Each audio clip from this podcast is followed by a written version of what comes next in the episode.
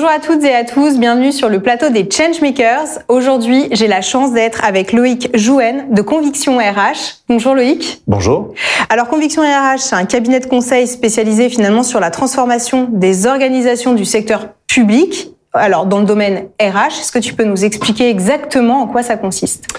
Alors effectivement, nous sommes spécialisés dans la transformation des organisations publiques, mais aussi privées. Mais je suis effectivement surtout là pour vous parler des organisations publiques, parce que les organisations publiques expriment de plus en plus des besoins de transformation et qu'on a le souci, nous historiquement, de mettre les ressources humaines au cœur de ces démarches de transformation. Donc c'est vraiment l'ADN de Conviction RH.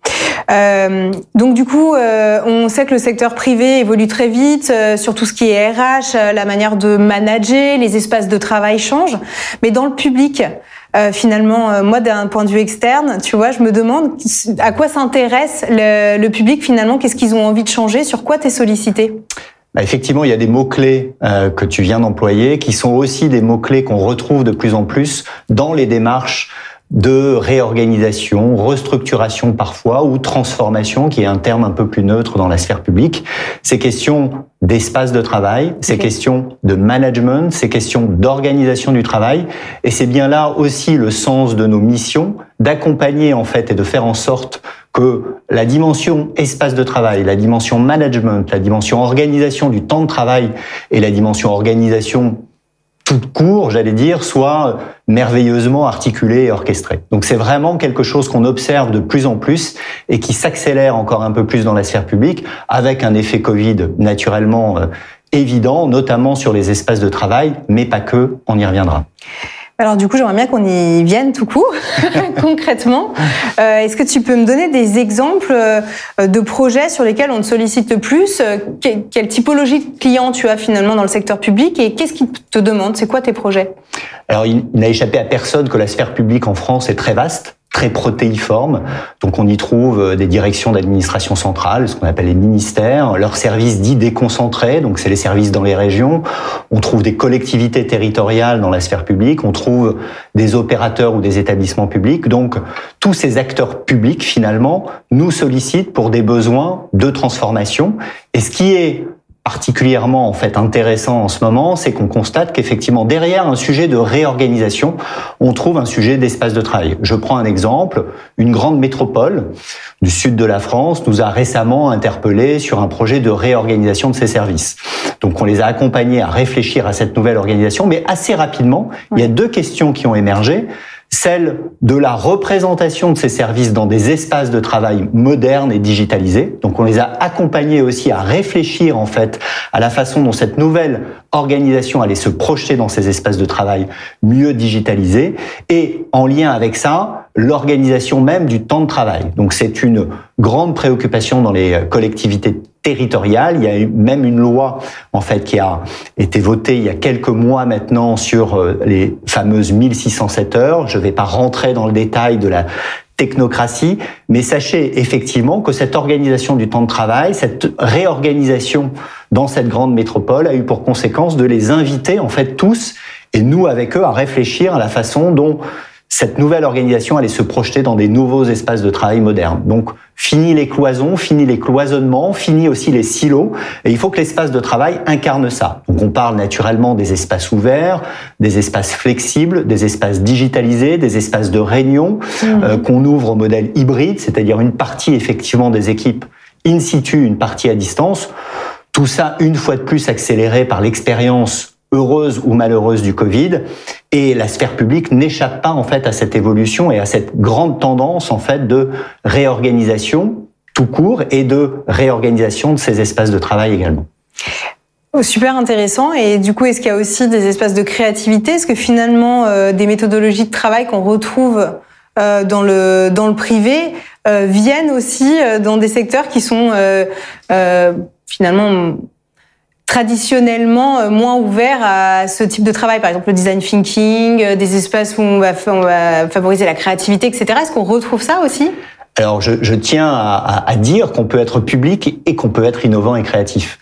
Pour euh, travailler maintenant depuis près de 30 ans auprès d'acteurs publics, j'en côtoie beaucoup qui, même s'ils ont un jeu de contraintes assez fort, voire euh, quand ils sont confrontés aussi à des injonctions paradoxales, ils ont une peut-être difficulté à être créatifs, mais sous la contrainte, on peut être aussi créatif et innovant. Les labs, effectivement, voient le jour dans un certain nombre d'organisations publiques. Les services déconcentrés de l'État ont déployé en fait des labs, notamment à l'initiative de la de la DITP ou de la DINUM en fait. Donc euh, c'est des choses qui existent. Et quand on réfléchit à ces nouveaux espaces de travail, on réfléchit aussi dans un service déconcentré de l'État, chez un opérateur public, à des espaces de créativité, des lieux où on se réunit et on va réfléchir à l'évolution de son offre de services. Mmh. Euh, des acteurs comme les CCI, par exemple, les chambres de commerce et d'industrie, qui ont été confrontés à une restructuration assez lourde depuis plus d'une dizaine d'années, réfléchissent en permanence aujourd'hui à l'évolution de leur offre de services. Et pour ça, ils se confrontent à leurs clients, j'ose le terme, que sont euh, par exemple les entreprises, pour imaginer avec elles les nouveaux services dont ces entreprises auront besoin. Donc là, on est dans effectivement l'UX, la co-création, la coproduction, mm. le design thinking. Donc c'est des mots, ce sont des mots, pardon, qui ne sont pas étrangers en fait à la sphère publique. Et une fois de plus, je tiens à militer en fait pour euh, ces images parfois d'épinal qui signaleraient euh, des fonctionnaires qui ne seraient pas créatifs, qui ne seraient pas modernes. Beaucoup le sont, on a la mm. chance de les côtoyer. Bah D'ailleurs, moi j'ai deux exemples euh, comme ça. On a, on a allé interviewer Cédrico récemment au ministère de l'économie et des finances, et le lieu dans lequel on a été reçu était un lab. Euh, donc effectivement, on en a déjà vu un euh, récemment. Euh, et l'autre, c'est euh, bah, euh, on a pitché pour faire des partenariats avec Pôle Emploi dans leurs bureaux dans lesquels ils travaillent sur toutes les nouveautés, les projets d'innovation, etc. Et effectivement, j'avais l'impression d'être dans un incubateur pour start-up. tout était pensé pour recevoir recevoir des pitchs, euh, euh, pouvoir se réunir, etc. Donc euh, voilà, ça, me fait penser à ce que tu décris, en tout cas en termes de, de lieux de travail innovants. Et c'est vrai que ces espaces de travail sont souvent le reflet d'une modernité ou d'une créativité plus ou moins importante. Et une fois de plus, les acteurs publics sont en train de beaucoup travailler en fait sur ces dimensions-là et on en accompagne de plus en plus, qu'on soit une collectivité territoriale, une bande publique de développement, un opérateur public, une direction d'administration centrale, parce que ça a un effet naturellement sur le citoyen qui fréquente ces espaces. Ça a aussi un effet sur les équipes elles-mêmes, hein, sur euh, les agents publics, les fonctionnaires qui travaillent au sein de ces espaces, parce que une fois de plus, ces espaces sont supposés euh, favoriser la coopération entre eux casser les cloisons au sens propre comme au sens figuré, inviter à la créativité. Et donc ce sont aussi les sphères publiques qu'on observe et qu'on accompagne des espaces de créativité. Excellent. Et alors du coup, est-ce que tu as une actu à nous partager? Alors, au titre des actualités, en fait, euh, euh, auxquelles beaucoup de citoyens peut-être ont été confrontés euh, ces dernières semaines, on a eu la chance de participer à un magnifique programme de dématérialisation qui avait un nom un peu barbare, en fait, qui s'appelait Démat et qui s'appelle toujours Démat ADS pour dématérialisation de l'application du droit des sols. Tu vas me dire, mais qu'est-ce que ça veut dire En fait, c'est tout simplement le permis de construire en ligne. Donc demain, effectivement, le citoyen, dit le pétitionnaire, va pouvoir déposer en fait en ligne en fait sa liasse de permis de construire, ces fameux CERFA, de façon dématérialisée, beaucoup plus simple, sans avoir à se déplacer. Là aussi, c'est un programme qui a vécu une forme d'effet domaine lié au Covid, puisque personne ne pouvait se déplacer. Donc, il ne fallait pas arrêter l'activité en fait économique liée à la construction et à la rénovation par exemple la rénovation énergétique. Ces projets-là peuvent faire l'objet ou peuvent exiger en fait le dépôt d'autorisation euh, d'urbanisme, dont la plus connue est le permis de construire. Donc tout ça est aujourd'hui dématérialisé, à la fois le dépôt en ligne comme la chaîne d'instruction qui se cache derrière le dépôt en ligne une fois qu'on a déposé son permis de construire. Et ça, c'est un autre défi qu'a relevé l'État avec le soutien de toutes les collectivités territoriales, puisque ça a été une opération qui a mobilisé à la fois le ministère de la Transition écologique, le ministère de la Culture, le ministère de la Fonction et de la Transformation publique, le ministère de l'Intérieur, les grandes associations de collectivités territoriales qui sont les services instructeurs, en fait, au sein des différentes régions. Donc on voit qu'on a un mouvement d'ampleur, et c'est beau de voir le service public se moderniser, donc innover, être créatif et dématérialiser une partie de chaîne d'instruction qui était objectivement assez complexe à décoder pour le citoyen, assez chronophage mm. et donc beaucoup plus transparente et lisible aujourd'hui. Excellent. Et donc du coup, euh, Conviction RH, c'est un partenaire du groupe freelance.com.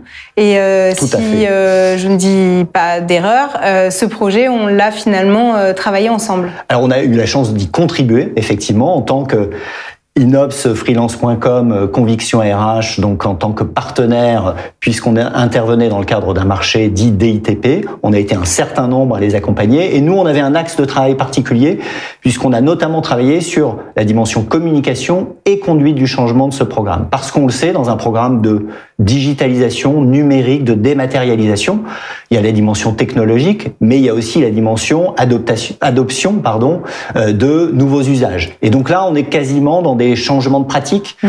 de nouvelles postures, donc au niveau des services instructeurs, au niveau de l'ensemble des acteurs publics que j'évoquais tout à l'heure. Donc on a fait un gros travail à la fois de communication, interne, mais aussi externe vers les citoyens pour leur signaler que ça y est, aujourd'hui, on peut déposer son permis de construire en ligne, mais aussi de conduite du changement au sens plus large du terme pour faire adhérer en fait à ces nouvelles pratiques les équipes de fonctionnaires, instructeurs, donc avec beaucoup de mobilisation au niveau des élus et au niveau des, euh, des fonctionnaires et avec également toute une gamme de formations en fait qu'on a pu déployer sur le terrain et ce qu'on appelle l'assistance au déploiement, donc à l'usage de ces nouvelles solutions, puisque la dématérialisation est passée par le déploiement de nouvelles solutions technologiques à l'usage de l'ensemble de ces euh, publics. Donc, euh, projet euh, magnifique en fait qu'on a conduit depuis 18 mois, qui, qui est en cours de déploiement encore, même si on est en go live depuis le 1er janvier 2022. Mais sur un programme de cette ampleur et de cette complexité, il se passe tous les jours des choses. Et c'est un projet qui a vu le jour assez rapidement, vu l'ampleur du projet. Donc félicitations parce que c'est c'est pas évident de gérer euh, une telle transformation euh, aussi vite. C'est clair, il faut surtout euh, féliciter la mobilisation générale en fait des agents publics autour de ce de ce programme. On a, j'espère, contribué et facilité un certain nombre de choses, mais ça a été une, une mobilisation générale d'ampleur et, et particulièrement réussie.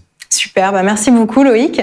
Et puis merci à toutes et à tous euh, qui nous écoutez. Vous pouvez retrouver l'ensemble des interviews Changemakers sur notre chaîne YouTube freelance.com ainsi que sur toutes les plateformes de podcast. Merci et à bientôt.